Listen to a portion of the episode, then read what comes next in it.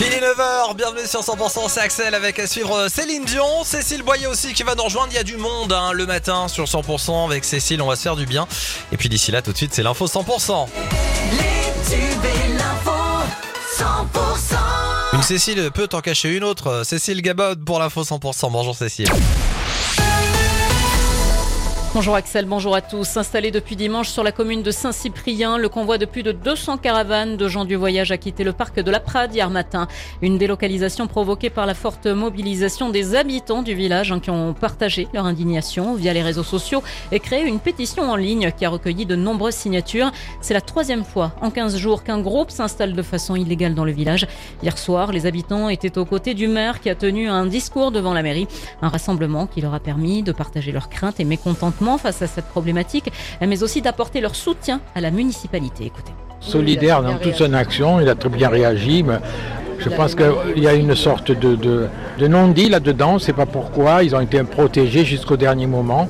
Il a sans doute fallu euh, qu'il intervienne au plus haut niveau pour que ça se libère. on est aussi en colère de l'inactivité de, des services de l'État. Tous les ans, depuis quelques années, ils viennent quand même à Saint-Cyprien. Puis euh, malheureusement, c'est une autre ville à côté qui va, prendre. Disons que c'est pas assez strict, c'est pas assez réglementé, et puis ces gens-là, ils arrivent partout, ils s'installent. Je marche beaucoup et le parc de Prades, je n'osais plus euh, retourner. J'ai eu un petit peu, un petit peu peur quand même.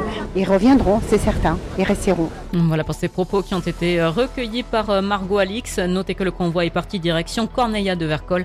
C'est d'ailleurs ce même convoi qui s'était installé dans l'Hérault à Cazouls-les-Béziers. L'enquête se poursuit au camp euh, dans un camping d'Argelès-sur-Mer où un petit garçon euh, de 6 ans s'est noyé. C'était lundi soir. Le petit garçon n'a pas survécu. Les images de vidéosurveillance du camping ont été confiées aux gendarmes de Serré qui mènent l'enquête pour homicide involontaire.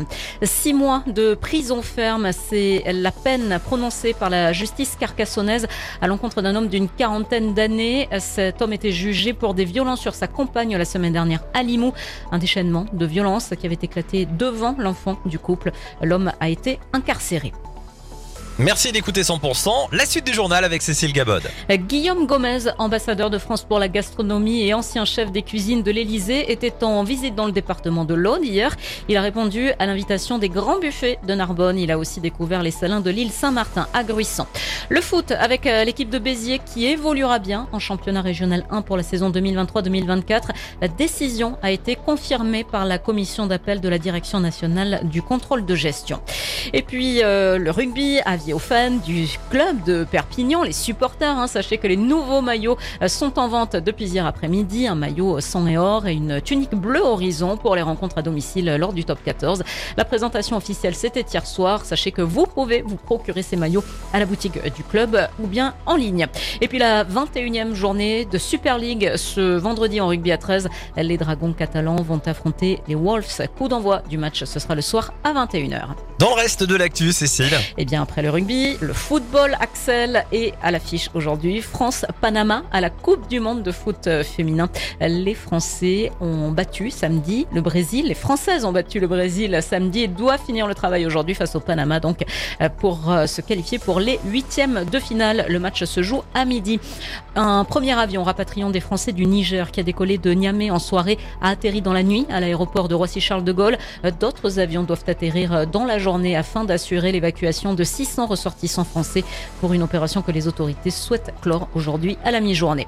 Quatre départements ont été placés en alerte orange par Météo France pour vague submersion. Le Finistère, les Côtes d'Armor, l'île-et-Vilaine et la Manche, c'est en raison d'une tempête estivale qui arrive par le nord-ouest. Et puis Donald Trump a été inculpé hier pour ses tentatives d'inverser le résultat de l'élection présidentielle de 2020. Une troisième mise en accusation retentissante au pénal